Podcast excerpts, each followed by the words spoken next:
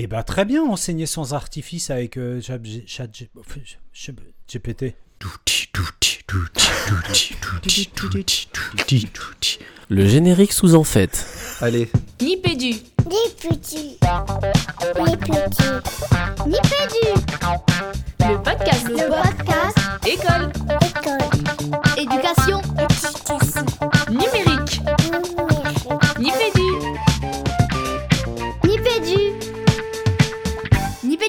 Bienvenue, bienvenue dans Nipédu, saison 10, épisode 5, ou plutôt, je devrais dire... euh, Salut, c'est Chat GPT.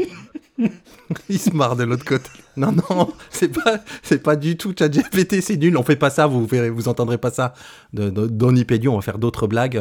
C'est plutôt, euh, c'est plutôt Chat GPTO. Et j'ai- à ma droite euh, euh, Jean-Philippe Maître, alias, euh, moi j'ai envie de l'appeler là pour le coup, Jiminy Cricket. Parce qu'il y a un air de ressemblance, et je vous le dis, j'ai regardé de près, il y a un air de ressemblance avec son regard malicieux, mais aussi euh, quelque part sous le, sous le chapeau, et c'est un peu la bonne conscience de, de, de Nipédu, euh, Jean-Phi. Salut Jean-Phi. Mais j'ai cru que t'allais dire que j'étais la bonne conscience de Fabien. Parce que Fabien va être Pinocchio, c'est ça, non? Bah, mystère, non, non, en vrai, Fabien, Fabien, il va en prendre. C'est vrai qu'il a une. Avec sa tête de bois, j'aurais dû, j'aurais dû prendre euh, Pinocchio, mais non, pas du tout. Moi, je trouvais que c'était plutôt. euh, tu sais, grand coquin, le renard rusé, si vous vous rappelez que ça fait. T'en étais sûr Voir Stromboli, le marionnettiste, tu sais, avec son art de manipuler les gens à l'insu de leur plein gré un petit peu. je pense qu'il se reconnaît un petit peu là de, là-dedans. Bon, en tout cas, on va essayer dans, dans, dans cet épisode de de, de, de, de pas faire mentir notre, notre Pinocchio. On vous propose un épisode autour de de chat GPT, mais on va essayer à l'image de Nipédu, voilà, à l'image de, de ce qu'on est. On, mais on, va vous, on va vous en dire plus un, peu plus tard. Euh, les garçons, pas d'actu numérique, puisqu'on est euh, au début de l'année civile 2023, pour ne rien cacher à nos, à nos auditeurs. Euh, on va parler bonne résolution. Allez, Fabien, c'est quoi ta, ta bonne résolution numérique pour cette année? Eh ben écoute, je vais essayer d'améliorer ma veille sur les réseaux sociaux et ça, ça devra passer obligatoirement par euh, la recherche d'un agrégateur de contenu. Et, j'avoue, je suis prêt à payer.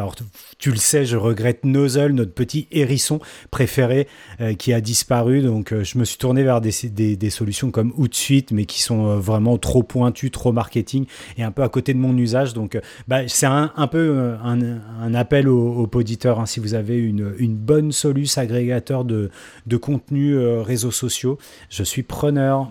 Ok. Et toi, Jean-Phi Bonne résolution numérique? Ouais, bah écoute, euh, moi je vais rester dans, le, dans la suite de notre émission écologique. Euh, J'ai lu, alors j'ai plus les chiffres en tête, hein, mais j'ai lu que euh, on pouvait euh, faire du bien à la planète en purgeant nos boîtes mail au lieu de garder bêtement des mails qu'on ne lit plus du tout et qui ont des années et des années. Donc ma bonne résolution c'est d'aller d'aller m'occuper de tout ça et puis de garder l'équivalent d'un an, un an et demi et puis de, de virer tout le reste sur mes différentes boîtes mail. Voilà, voilà. Sauver la planète, bravo. Euh, moi, ma petite euh, résolution numérique, c'est de soigner les oreilles de, ceux avec qui je parle quand j'utilise un micro-casque. Et pour vous dire, alors je vais pas aller jusqu'au bout, mais j'ai fait vraiment des tests presque scientifiques. J'ai té- testé différents casques euh, à, à conduction osseuse, les AirPods, euh, et casque, bon vieux casque filaire. Et pour rien vous cacher, franchement, le meilleur des meilleurs et de très très loin, bah, c'est le bon vieux casque filaire qui coûte pas cher. Donc pour ceux que ça intéresse, je mettrai pour de vrai l'audio dans les notes de l'émission. Mais j'étais un peu déçu hein, de tous ces casques chers qu'on achète. Et, et niveau son, en tout cas, qu'on transmet, c'est vraiment naze hein, par le micro. Voilà, donc soignez les oreilles de, de, nos auditeurs aussi, pour le coup. Euh, bah, sommaire de l'émission, Fabien. Sommaire classique Régis, après la parole au poditeur, on ira sur la FAQ du poditeur et vous le savez, c'est la période des cérémonies et des récompenses et on va décerner ce soir les Nipédu AI Teaching Awards avant d'écouter Jean-Phi qui nous présentera une chronique euh, où il nous racontera comment il a été tiré du lit le soir de Noël par un message d'alerte émanant de son université. Et on finira par la FAQ de la rédac qui sera l'idée par notre ami Régis ce soir et euh, on verra si les artefacts génératifs transforment les bricoleurs en ingénieurs. On finira avec une petite reco de la rédac. Ben allez, on file vers la parole au poditeur. La parole au poditeur.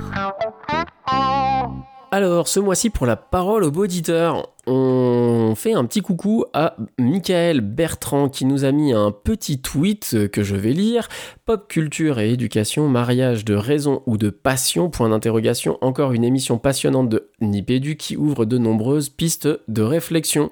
Un très grand merci à toi Michael. Et donc, on signale aussi euh, que tu nous as mis un petit DM où tu as développé un tout petit peu plus euh, ce que tu avais euh, pensé de l'émission, de ce qu'on avait développé. Et tu m'as notamment adressé un petit message euh, soulevant la question de l'articulation que je voyais entre culture populaire et culture savante. Et j'ai trouvé ta remarque tellement intéressante et puis où j'avais pu laisser planer quelques malentendus que je peux t'annoncer que tu auras une réponse en bonne et due forme dans la prochaine, dans le prochain numéro des cahiers pédagogiques où j'ai écrit un petit billet pour répondre à ton message.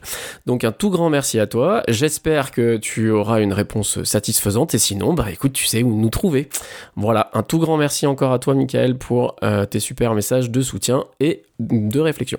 Ouais, faut dire que Michael, il s'y connaît en pop culture. hein. On en profite pour, euh, pour euh, vous mettre dans les notes de l'émission le lien vers son livre. Il, il est prof d'histoire géo. Il a écrit un livre qui s'appelle L'histoire racontée par les séries. Donc, euh, la pop culture au, au service de l'éducation.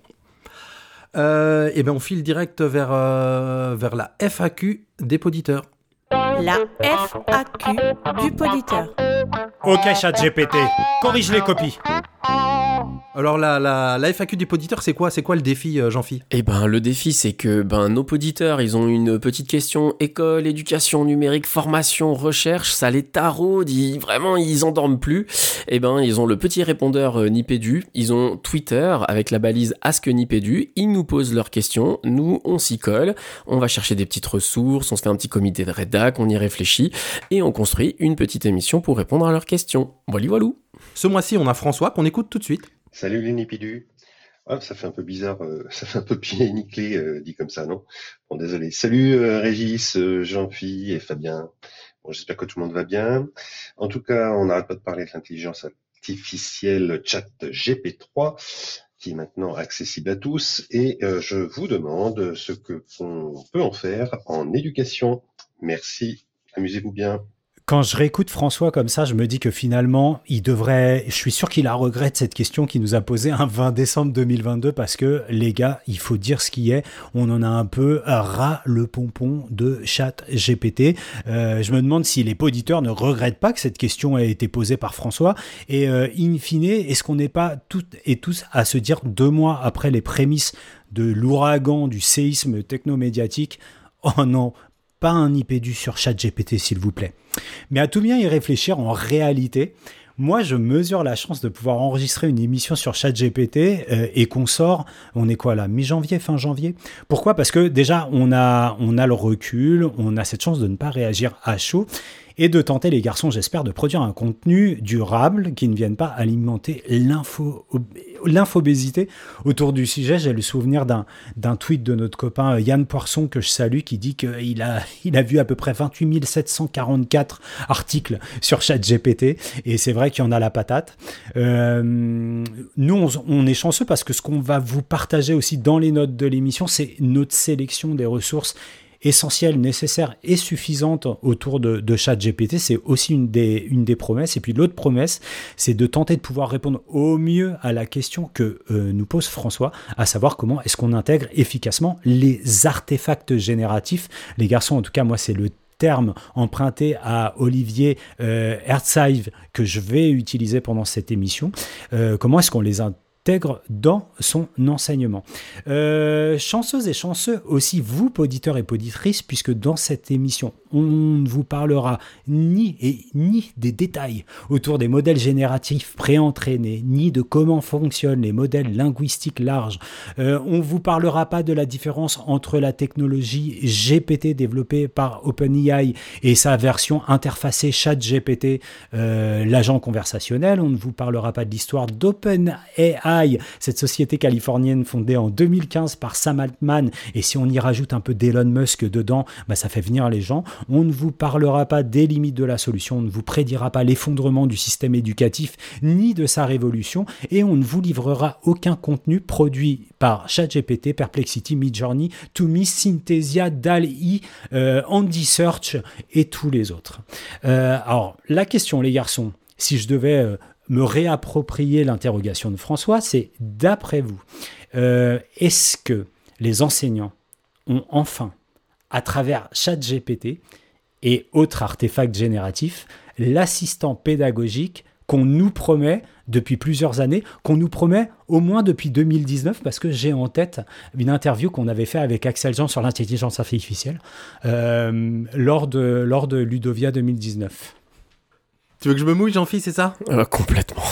Je vois qu'il me tend- Eh ben écoute, je vais, je vais me mouiller fort, tu vois, je vais sauter dans l'eau sans me mouiller la nuque comme ça. Et si je devais répondre en un mot à la, à la question de Fabien, je dirais oui.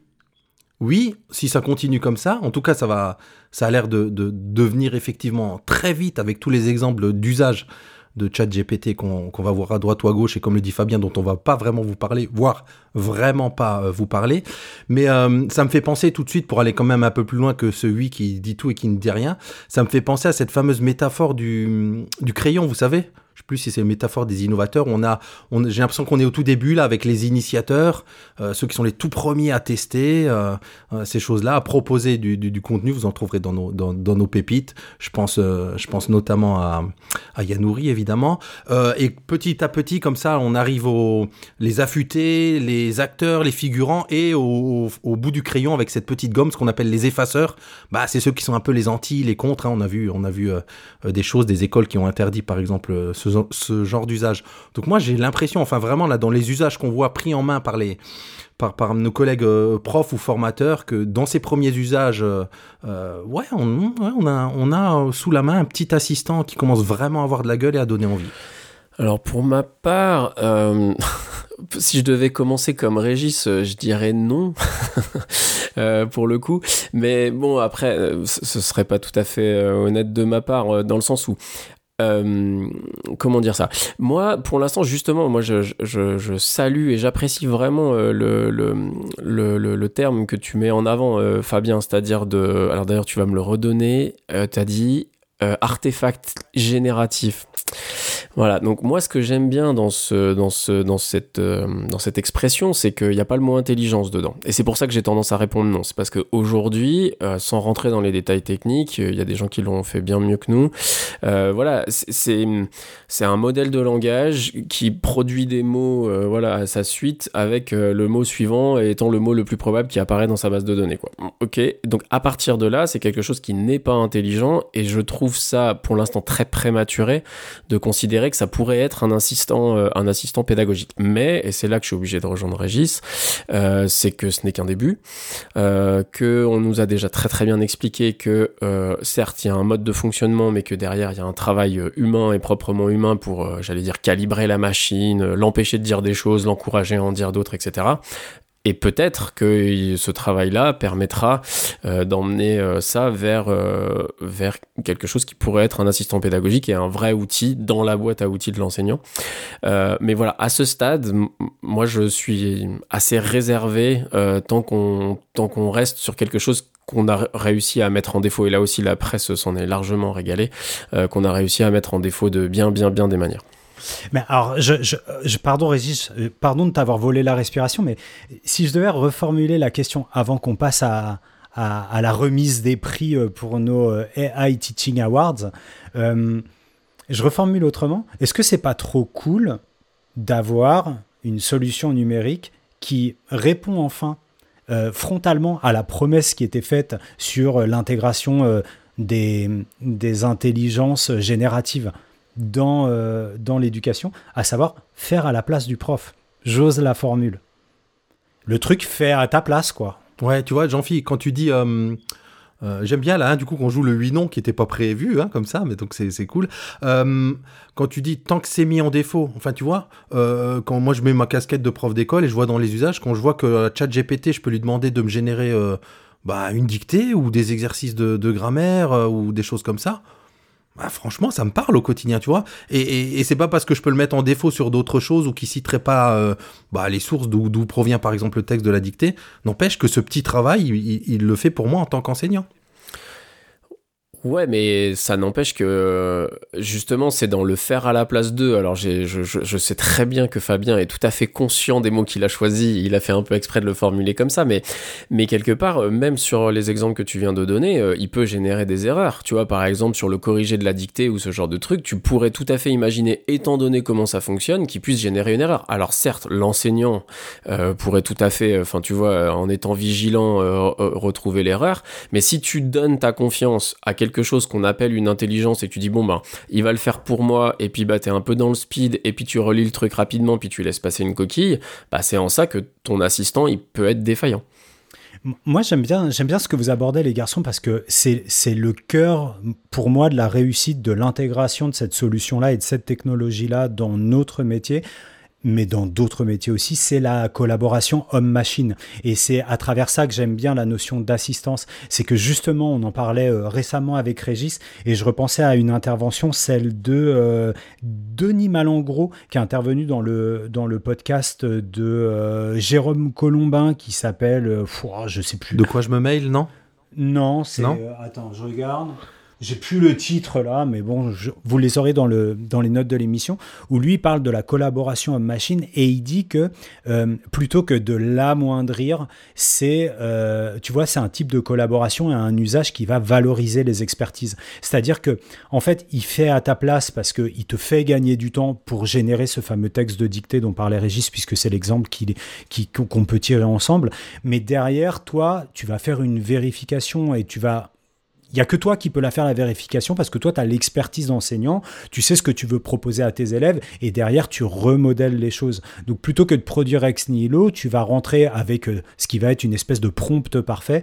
Donc euh, prompt, c'est euh, la commande, il y a plusieurs synonymes. En tout cas, c'est ce qu'on demande à l'artefact génératif. tu vas générer ce prompt parfait et, derrière, tu vas voir, tu vas, tu vas voir ce, que, ce qui va être proposé et tu vas vérifier que ça, ça colle à tes intentions pédagogiques. Donc, collaboration homme-machine, intentions pédagogiques qui viennent du, je ne vais pas croquer sur euh, une prochaine rubrique, mais qui viennent de l'ingénieur pédagogique. Et derrière, tu réajustes en fonction de, de, ce que de ce que toi tu vises. Donc, moi, je ne me suis pas prononcé, mais je dis oui à la question initiale, bien sûr. je voulais rajouter un élément quand tu parles du, du prompt, on va dire ce que tu demandes hein, à ton à ton, à ton chat GPT pour, pour rester là-dessus, c'est une chose. Et après, moi, j'imagine assez bien, tu vois, il y a les P2IA, là, le, tu vas me redonner l'acronyme, Fabien? Ouah, non. Du ministère? Non, non, non, je peux pas. Non, ok. Allez, je profite du montage pour vous le glisser. P2IA, c'est le sigle pour Partenariat d'innovation et intelligence artificielle.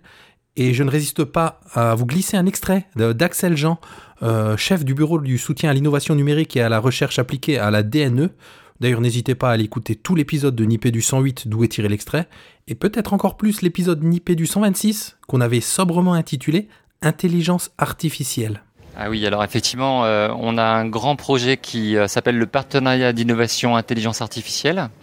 Alors il y a de nombreux projets euh, qui vont s'appuyer sur les possibilités de l'intelligence artificielle, au service des enseignants pour les assister, euh, notamment dans les apprentissages fondamentaux en français et en mathématiques, donc CP, CE1, CE2, euh, et d'autres aussi euh, par ailleurs en langue vivante, un assistant euh, qui permettrait de conforter l'enseignant de l'école élémentaire qui n'est pas forcément spécialiste dans sa prononciation, par exemple sur l'enseignement de l'anglais, et d'avoir des solutions qui, se basant sur de l'intelligence artificielle, permettent d'assister euh, le professeur dans des choix d'activités, des réactivations de connaissances à retravailler de temps en temps pour qu'on ancre mieux euh, les compétences et les apprentissages des élèves, euh, de proposer des regroupements par rapport à des niveaux d'élèves, en fait de manière dynamique. Mais le mot très très important pour nous, c'est que fort de toutes ces compétences technologiques basées sur de l'IA, nous sommes là pour assister le professeur qui reste euh, évidemment maître de sa classe, qui est l'expert pédagogique. C'est assez simple à dire, mais ça va être complexe à réaliser. Donc, on va se baser sur la EdTech française, des très grands laboratoires. On retrouve tous les grands laboratoires euh, du, du CNRS et de NIREA notamment, mais pas seulement, certains aussi en académie, euh, qui vont concevoir de la recherche et développement pendant une année entière à en se basant avec des académies volontaires, des terrains volontaires, donc euh, des praticiens, des professeurs, des inspecteurs, euh, des IRUN, des DAN, évidemment les délégations académiques au numérique éducatif, pour explorer tout le potentiel euh, possible de l'IA. Voilà pour l'insert audio en post-production et on retourne au cours normal de l'émission. Bon, bref, ce sont des, des, des, des financements de projets autour de l'intelligence artificielle dans l'éducation. Mais je me dis, tu un partenariat avec OpenAI ou d'autres euh, solutions comme ça, où on va nourrir cette IA. Ben, quelque part, entre guillemets, uniquement avec des données issues de l'éducation. Alors, si je remets ma, ma casquette, j'y suis plus en classe, mais tu vois, de prof d'école, avec, à base de toutes les, de toutes les ressources des, éditeurs euh, en éducation, à base des textes officiels, etc., etc. On peut très bien imaginer assez vite même, hein, vu, vu, vu comme ça, à la vitesse où ça va, euh, non pas un chat GPT très générique qui s'adresse au monde entier, mais tu la nourris juste ou, un maximum au monde de l'éducation. Et donc ça s'affine, on peut moins le mettre en défaut comme tu dis Jean-Phi, mais et je trouve que là on aura quelque chose de qui s'adresse vraiment à notre public euh, du monde de l'éducation. Ok. Merci. Alors, merci pour l'intro, les garçons. Ça, c'était que l'intro parce que vous, l'aurez compris, le cœur de cette euh, FAQ des poditeurs, pour répondre euh, à François, c'est décerner les Nipédu euh, AI Teaching Awards. Euh, on a fait quatre catégories. hein. On, va choisir l'usage le plus prometteur. Donc, chacun va donner son usage le plus prometteur, l'usage le plus indispensable et le plus bullshit, ce qui fait, oui, Régis, ce qui fait 3 et pas 4. On a réduit. Euh, on est allé chercher dans euh, des tas de ressources que vous avez vu passer comme nous, on les a croisées, on a sélectionné dans ces différentes ressources. Bien entendu, c'est des choses qu'on n'a pas testées en classe avec nos élèves ou avec les gens qu'on accompagne en formation, mais, mais ça a attiré notre attention. Régis, tu as un roulement de tambour quelque part? Ouais, moi j'ai tout ce que tu veux, mais il faut juste que tu me laisses euh, hop, hop, hop, roulement de tambour. Alors, le prix de l'usage le plus prometteur. Régis, pour toi. Euh, moi, l'usage le plus prometteur, et on est d'accord que quand tu dis plus prometteur, c'est ça donne très envie. On y est presque, mais on n'y est pas encore tout à fait.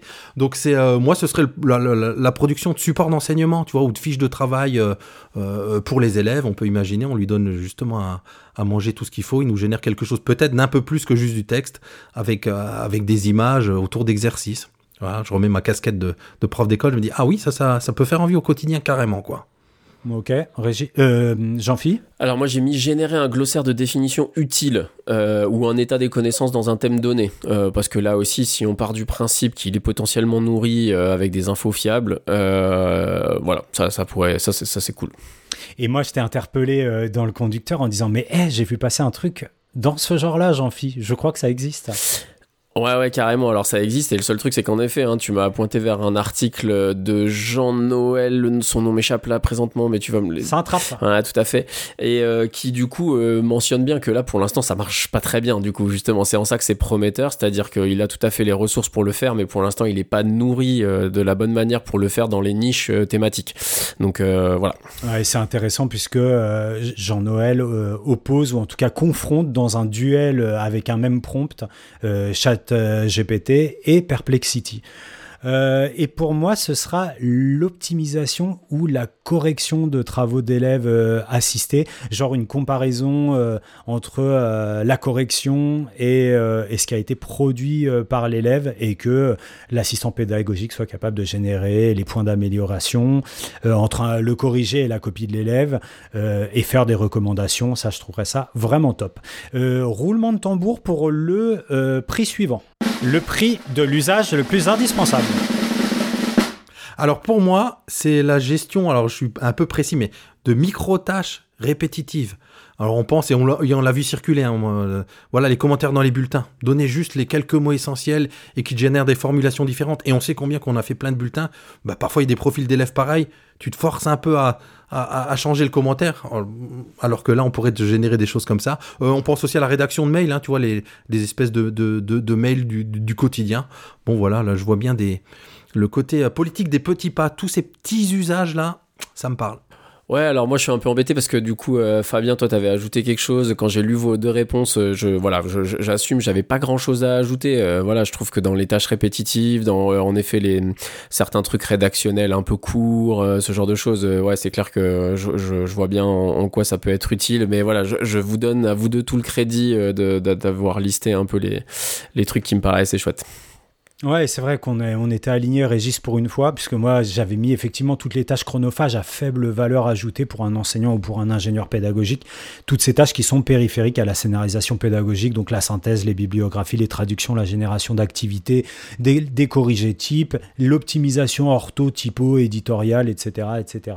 Et enfin, les garçons, pour forcément euh, le prix qui fait le plus plaisir, le prix roulement de tambour, de l'usage le plus bullshit. Celui sur lequel vous êtes le plus sceptique, Régis.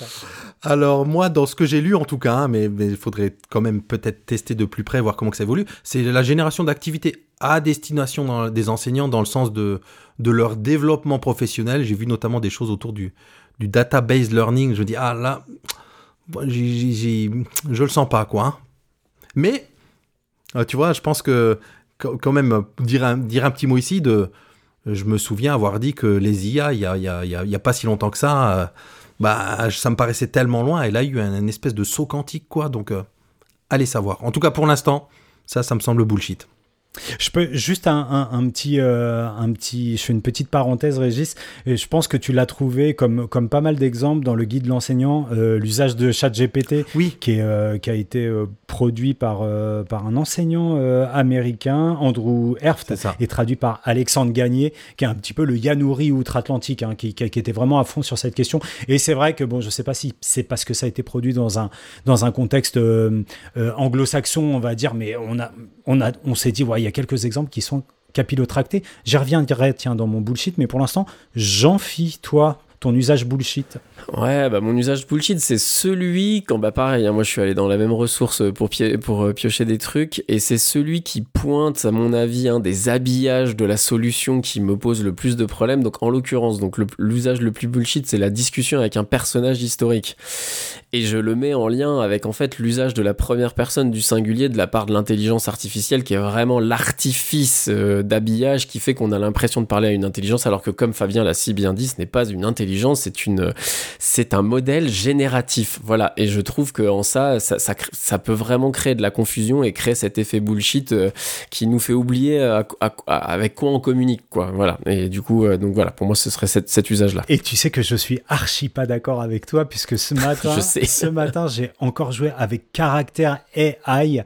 Euh, allez voir, hein, vous pouvez effectivement dialoguer avec qui vous voulez, ou presque. Reprenez les personnages de la compagnie créole et je suis sûr que vous les retrouvez à l'intérieur de caractère euh, AI. Et moi, ce matin, j'ai fait ma séance euh, de psy. C'était pas un personnage historique, c'était une psy. Donc, j'ai demandé de se présenter, machin, ses références. Et puis après, bah, je me suis retrouvé un peu bête parce que je me suis dit, bah, en fait, qu'est-ce que je raconterais à une psy? Le tout en anglais qui m'a obligé à travailler euh, mon anglais. Je, je me replace euh, vraiment dans un contexte pédagogique. Tu vois, je me projette. Je suis prof d'anglais, machin, machin.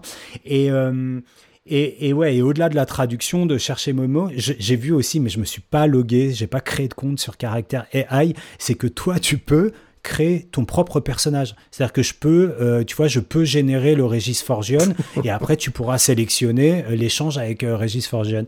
Donc, ah, tu vois, j'imagine quand même en classe deux, trois trucs à faire avec les élèves, peut-être pas en termes de consultation, mais en crée-toi ton personnage et peut-être pour comprendre derrière les mécanismes de, de fonctionnement de ces, euh, de ces artefacts génératifs ou de ces intelligences génératives. Je suis déjà un peu ton psy, non, Fabien? Je pense que t'as pas besoin de, la version artificielle. T'inquiète, j'ai tout ce qu'il faut.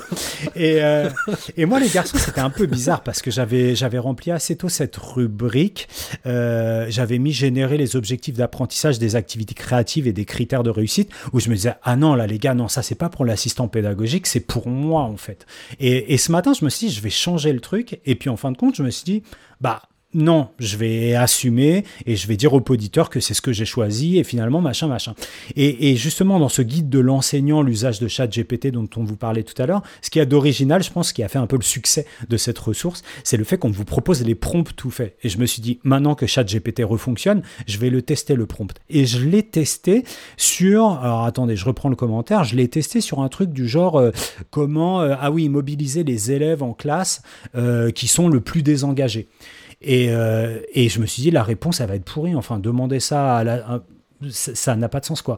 Et en fin de compte, je me suis dit que le résultat qui m'a été donné et les six propositions qui m'ont été faites par ChatGPT, bah, elles étaient aussi bonnes que, vous savez, ces. Pardon, hein, que ces articles de blog de, de solutions EdTech qui vous sont donnés euh, pour que vous veniez finalement cliquer sur la solution euh, qu'on essaye de vous vendre et que, en fin de compte, moi, avec mon expertise de- d'enseignant, je me disais, bah, ces six recommandations, elles ont rien de elles, elles ont rien de débile elles tiennent la route elles fonctionnent bien donc euh, moi j'aurais tendance sans faire le techno enthousiaste parce que je sais que je vais être caractérisé comme tel à l'issue de cette émission, et c'est pas du tout le cas, vous le savez, de me dire j'ai pas, j'ai pas suffisamment creusé pour trouver, euh, pour trouver l'usage bullshit. Donc là, c'est à moi de botter en touche et je n'en décerne pas.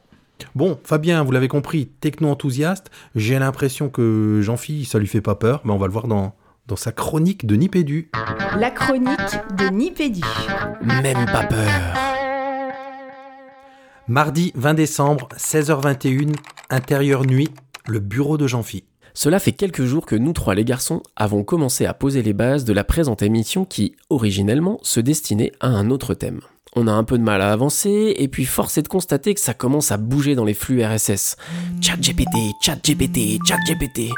Et si je parcours bel et bien les news, je ne mets pas immédiatement le doigt dedans. Circonspection face à l'énième révolution annoncée ou crainte qu'elle soit peut-être arrivée? Hmm, je ne sais pas, mais je tarde. Puis soudain, Mardi 20 décembre, 16h22, même lieu. Notif dans ma boîte mail.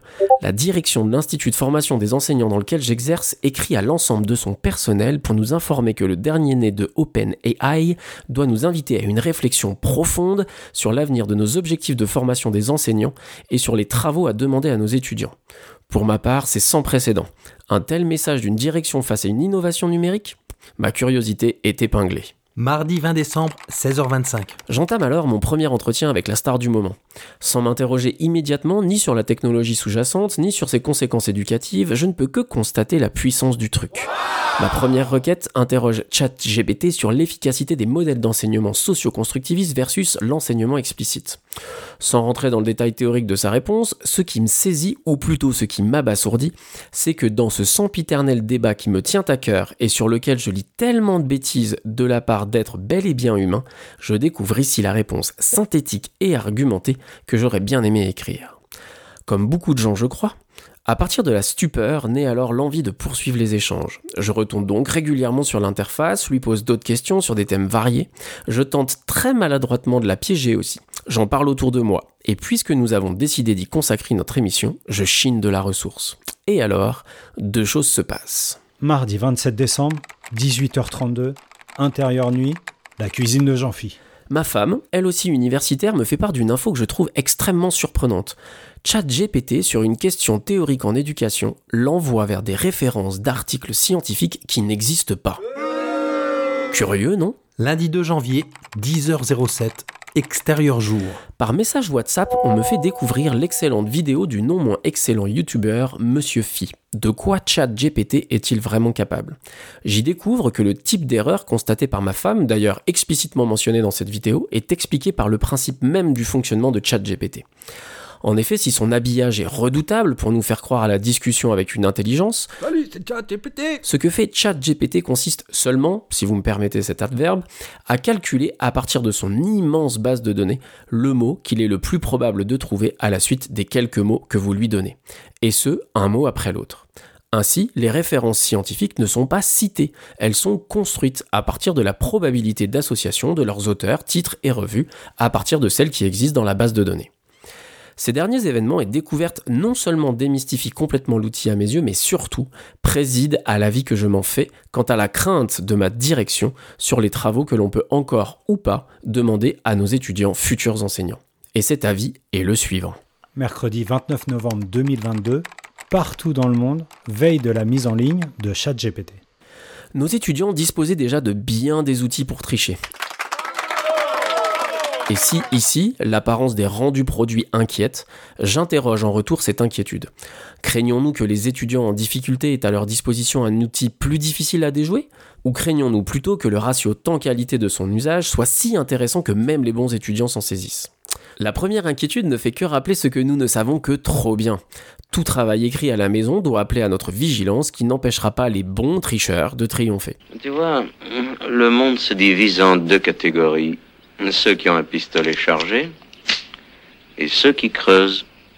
Toi, tu creuses. La seconde inquiétude devrait d'une part nous rappeler que l'examen en présence reste le meilleur outil pour favoriser l'équité, et d'autre part, elle doit continuer de nous interroger sur la pertinence du recours à l'écrit pour l'évaluation de compétences, habiletés ou aptitudes qui, pour une bonne part en formation des enseignants, n'ont finalement que très peu à voir avec l'écrit. En somme, et si GPT venait de déclencher le sursaut dont nous avions besoin dans cette formation? Et si les craintes qu'il génère allaient enfin faire bouger ce que beaucoup d'entre nous appelons de nos voeux depuis longtemps quant à l'évaluation de nos étudiants? Alors cela prouverait qu'une intelligence, même douteuse, même artificielle, pourrait avoir des effets bien heureux et bien réels. Merci Jean-Philippe pour euh, cette chronique très complète sous forme de, de carnet de bord. Euh, tu as parlé changement de pratique, et ben c'est d'évolution des pratiques dont il sera question avec la FAQ de la rédac et Régis Forgeon. La FAQ de la rédac. Ingénierie artificielle. Alors, euh, moi les gars, vous le savez sans doute, en ce moment, j'ai vraiment la tête dans, l'ingénierie pédagogique dans, le cadre de ma thèse, et je vous propose ben, de, justement passer ChatGPT au prisme de cette ingénierie pédagogique, hein, puisqu'on a dit qu'on faisait un épisode autour de ça, mais avec ce qu'on est. Donc juste pour fixer les idées en deux mots rapides, euh, ce qu'on met derrière ingénierie pédagogique. Alors en gros, sont les méthodes et les processus de production d'un système d'apprentissage. Alors un système d'apprentissage, hein, ça peut être euh, un, cours d'une heure, une leçon d'une heure en classe pour un prof, ça peut être une formation à distance pour un formateur, euh, ça peut être un module de formation en ligne ou un MOOC.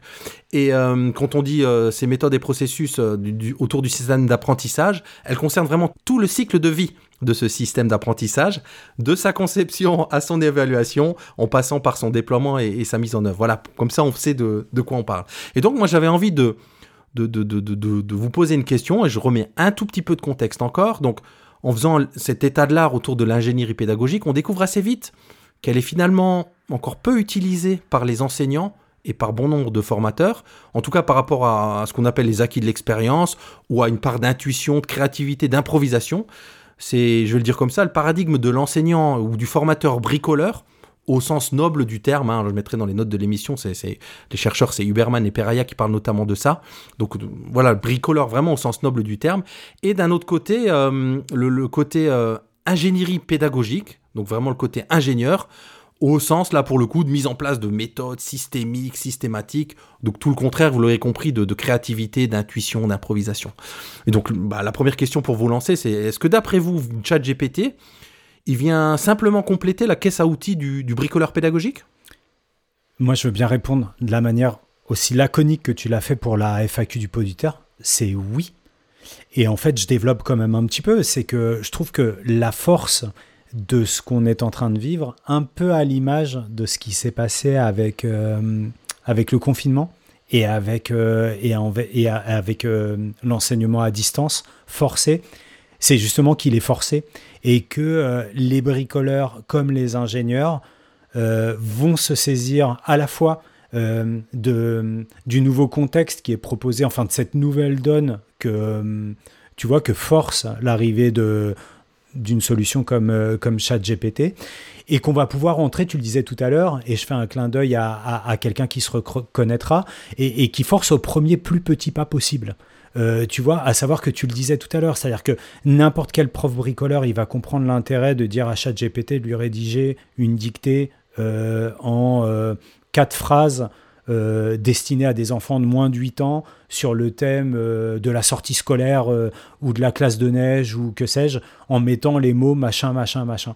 Et je trouve que ça, c'est vraiment top parce que cet assistant pédagogique, il n'est pas seulement assistant pédagogique pour l'ingénieur, il est assistant pédagogique pour le bricoleur. Et moi, je mets ma main à couper que le, succès de ces artefacts génératifs auprès des enseignants viendra du fait que justement, il s'adresse à tous les profils. Donc, je ne sais pas si c'est juste, euh, tu vois, euh, un outil en plus dans la caisse à outils, mais c'est un outil en plus qui va percoler, à mon avis, euh, rapidement si on lui oppose pas trop de barrières, tu vois, réglementaires notamment.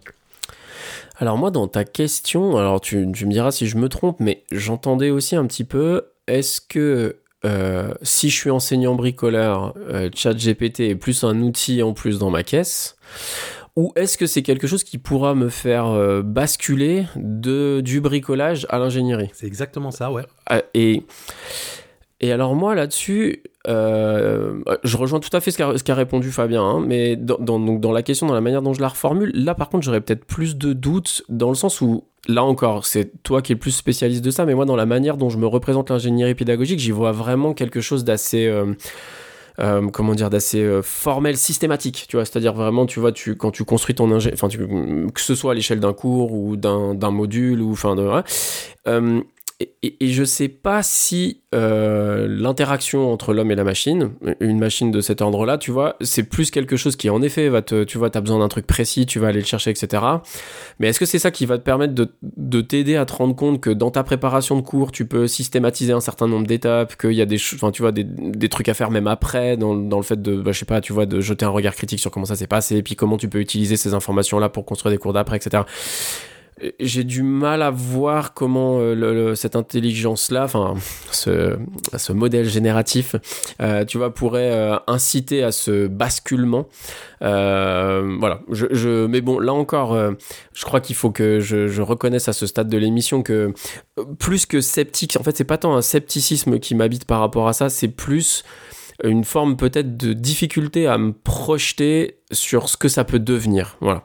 Et, et à ce stade, tout ce que j'ai pu dire dans l'émission est, peut-être certainement un peu euh, teinté par, par ça, c'est-à-dire de voir euh, comment ça, peut, ça pourrait évoluer. Mais à ce stade, j'aurais plutôt tendance à répondre non, du coup. Euh, très bon outil pour le bricoleur. Est-ce que ça permet au bricoleur de devenir ingénieur? Je sais pas. Mais si, Régis nous pose la question, c'est que lui, il doit avoir une petite idée en tête. Non, mais je vais, enfin oui, je vais donner un exemple. On, parlait de, tu vois, de que, que, que ce type d'assistant pourrait, par exemple, euh, permettre de gérer les micro-tâches ou les tâches à faible valeur ajoutée. Donc, est-ce qu'on peut imaginer qu'en gérant ça, eh bien, on peut du coup aller vers les tâches de plus haut niveau et de s'attacher plus à la scénarisation en perdant moins de temps à aller chiner les exercices qu'il faut ou ce genre de choses-là? Tu vois, est-ce que peut-être euh, euh, vertueusement, un petit peu à l'image de ce que de ce qui se passe et, qui a été le premier réflexe sur le plagiat, de dire ah bah ça oblige à, repenser à plus haut niveau et se dire bon bah faut que je repense mon évaluation. Donc là est-ce que pour le coup bah, il n'y a pas quelque chose de cet ordre-là qui pourrait se jouer? Ou- Oui, mais pour autant, toi qui es euh, notre spécialiste de l'ingénierie pédagogique, est-ce que glisser de, euh, tu vois, de, de, l'état 1 à l'état 2 en améliorant son process d'évaluation, en tout cas en en faisant un process d'évaluation plus juste au sens qui, où il sera à la fois plus équitable et il te permettra d'être au plus près des compétences réelles des élèves, est-ce que ça, ça, ça, ça fait de toi, bricoleur, un ingénieur pédagogique? Bah, on, pourrait dire, enfin, j'en sais rien, là aussi, Régis, euh, je parle sous ta caution, mais euh, on pourrait dire que c'est certainement un continuum. C'est-à-dire que t'es pas euh, ni certainement complètement bricoleur, ni un ingénieur euh, pur et dur, mais que déjà réfléchir en partie sur certaines étapes euh, de ta pratique, c'est un premier pas vers l'ingénierie. C'est peut-être ça le, je sais pas comment dire, la voie du milieu. Ben ouais, en tout cas, j'ai l'impression qu'il peut y avoir de ça. C'est-à-dire, effectivement, rien que les réflexions qu'il engendre déjà, alors qu'il n'est pas en place et qu'on est vraiment, comme on disait tout à l'heure, enfin, comme je le disais, sur les, sur les initiateurs, on voit déjà le nombre de réflexions que ça amène, bah, notamment sur l'usage. Alors là, ça, ça j'aimerais bien votre avis aussi. Je vais dire du numérique, parce que est-ce que ChatGPT c'est ou, pas du numérique? Mais rien que la réflexion que ça amène sur ça, euh, sur ces questions-là, bon, ben, ça, ça, on- j'ai l'impression que ça élève, le, ça élève le débat et ça oblige à se poser ces questions. Bah là-dessus, moi je te rejoins doublement parce que c'est exactement ce que je disais dans ma chronique. Tu vois, finalement, c'est de dire que ça peut aussi influencer à l'extérieur de ce que ça permet directement, de dire ben si maintenant l'intelligence artificielle ou le modèle génératif permet de faire ça, alors du coup peut-être que nous, euh, en tant que euh, on doit euh, changer un certain nombre de choses. Alors, alors voilà, de là à ce que ça devienne systémique, je sais pas, mais par petites touches, peut-être. En tout cas, ce qui est sûr, et là je repense à un thread qui est, vraiment chouette de, de quelqu'un que vous connaissez, que nos auditeurs connaissent certainement, Antonio Caselli, euh, sur, euh, en gros, il dit, on en a vu d'autres, quoi. On a vu arriver Google, on a vu arriver Wikipédia, et il a dit que, voilà, par touche, c'est des choses qui ont impacté les manières d'enseigner. Et si au-delà de, la question telle que tu l'as posée, euh, Régis, avec cette translation du bricoleur à l'ingénieur, moi j'ai tendance à dire qu'on aura toujours parmi les enseignants des bons bricoleurs et des bons ingénieurs. Je ne sais pas s'il y aura une transformation, mais en tout cas, on a une espèce de, tu vois, de mutation des pratiques à bas bruit qui s'installe à chaque fois qu'on est dans un de ces sauts technologiques-là. Ouais. Et puis là où je te rejoins, enfin, tu l'as dit tout à l'heure en faisant le, le- le parallèle avec le, confinement, c'est non seulement un saut, mais c'est surtout un saut dans un temps extrêmement court. Je trouve que c'est ça aussi qui, qui fait beaucoup là. Il y a eu d'autres révolutions, on va dire, sur le numérique qui ont pris du temps. Là, et comme le disait aussi Jean-Philippe dans sa chronique, ça s'est joué en un claquement de doigts pour le coup, hein, en quelques semaines. Donc effectivement, on attend de voir un, peu plus euh, comment ça va se développer dans, dans le temps et ce qu'on va en faire. Quoi. Bon, en tout cas, dans Nipédu, vous savez qu'on on traite d'un sujet une seule fois par saison. On verra comment que ça évolue effectivement sur cette, euh, sur cette euh, question-là. Je vous propose que pour l'instant, on arrête le débat par ici et qu'on aille vers la reco de la rédac. La reco de la rédac. Alors, la reco de la rédac, Fabien, ça se passe comment? Ah, c'est le bazar euh, cette semaine, la reco de la rédac. Normalement, on vous donne une reco, on vous dit on aime, on n'aime pas. Il y a une proposition d'un membre de l'équipe et puis il se fait bastonner par les deux autres en général. mais, mais là, on s'est dit on va pas faire comme ça. On va, on va se dire, euh, on, on va mixer ça avec euh, notre portrait numérique si vous étiez machin machin. Et là, on s'est on s'est posé la question, chacun d'entre nous, si on était une IA, on serait. Et figurez-vous que Parmi nous, il y a des bons élèves et il y a des moins bons élèves. Et Régis, il est entre les deux, on va dire. Ah non, quelle tricherie. Bon, alors, je vais, je vais jouer le jeu. Hein. Donc la question, c'est si vous étiez une IA, bah moi, je vais, je vais commencer par dire, euh, je ne serais pas Yuri. Yuri d'une BD qui s'appelle Intelligence artificielle, miroir de nos vies. Mais c'est une façon de dire que j'avais très très envie de parler de cette BD, euh, qui est de, de, de, trois auteurs, Fibre Tigre, Arnold Zephyr et, et Elius Chochois. Et je trouve que elle date de 2019 et, bon, tout était déjà, dit. Ce qu'il y a de fantastique, c'est qu'elle mêle du narratif et des infos concrètes sur comment fonctionne une IA. Donc euh, franchement, si vous avez envie de découvrir à la fois comment fonctionne une IA, plus une histoire vachement intéressante autour de, cette IA, euh, bah allez, lire cette BD là et allez voir euh, donc le fameux Yuri, vous le trouverez puisque c'est un, un chatbot sur sur Twitter. Donc pour moi, ça fait partie des pépites. Et une deuxième que je ne voyais pas, dont je ne me voyais pas ne pas parler. Si j'étais une IA, je serais sans doute Silicium, de carbone et silicium, une autre BD, un roman graphique de, Mathieu Bablé. Et juste pour vous donner, alors c'est magnifique, hein, là on est complètement dans du narratif, juste pour vous donner le- selon euh, un petit pitch selon l'auteur, et je trouve que tout est dit là aussi.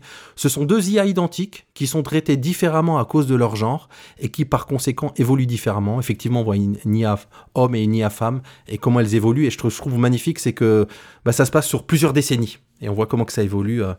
Donc pour moi, deux BD euh, euh, dont j'avais envie de parler. Voilà les IA que je serais ou ne serais pas. Et toi, Jean-Phi? Le bon élève, le bon élève.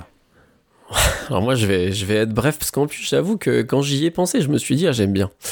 Euh, en fait alors déjà pour être tout à fait sincère c'est pas l'IA que je suis c'est l'IA que j'aimerais être. Voilà c'est, c'est- ce serait une forme un peu d'idéal et j'ai pensé à Wally euh, issu des studios Pixar pour avoir je cite parce que c'est comme ça que je l'ai écrit je crois que j'aime bien la force de découvrir et de ne plus voir que l'amour dans un océan de merde. Voilà.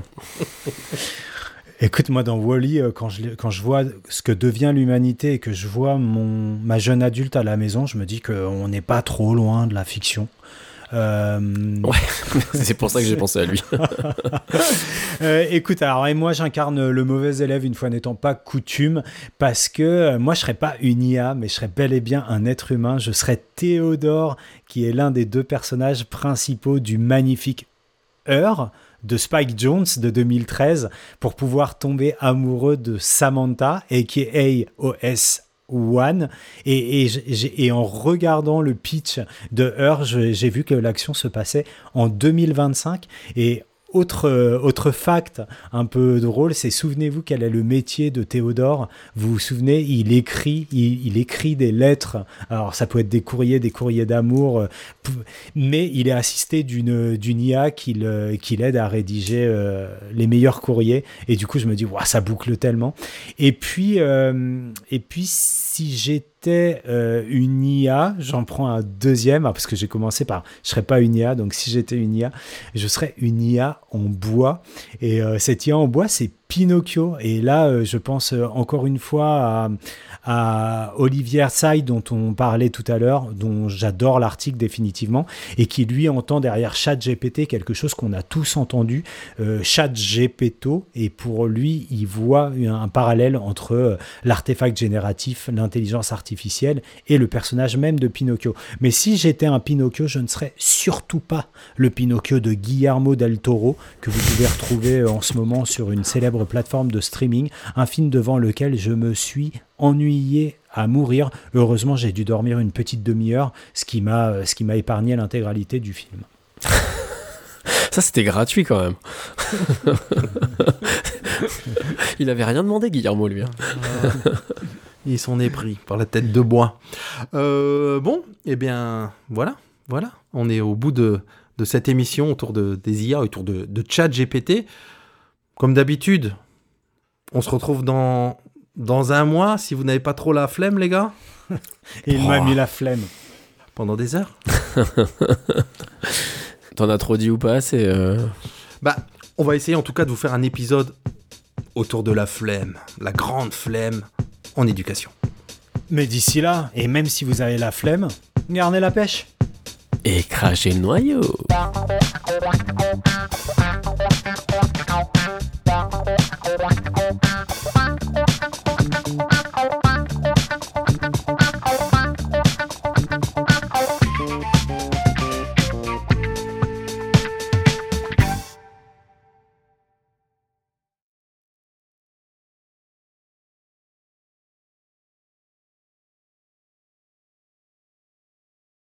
Sauf que Régis, ça devient une habitude. C'est pas le bon jingle. Ouais. Il a oublié. Ah, c'est clair. C'est vrai? Ok, bon bah. Ouais, on a été, on a été foufou là-dessus. Bienvenue, bienvenue dans Nipédu, Nipédu, le podcast qui parle école, éducation numérique, modèle génératif, pré-entraîné, artefact génératif et modèle linguistique large. C'est une émission spéciale chat GPT, donc gardez un petit peu votre bile puisque euh, eh bien, on va en avoir besoin pour pouvoir vomir sur l'intelligence artificielle pendant 52 minutes. C'est un format 52 minutes.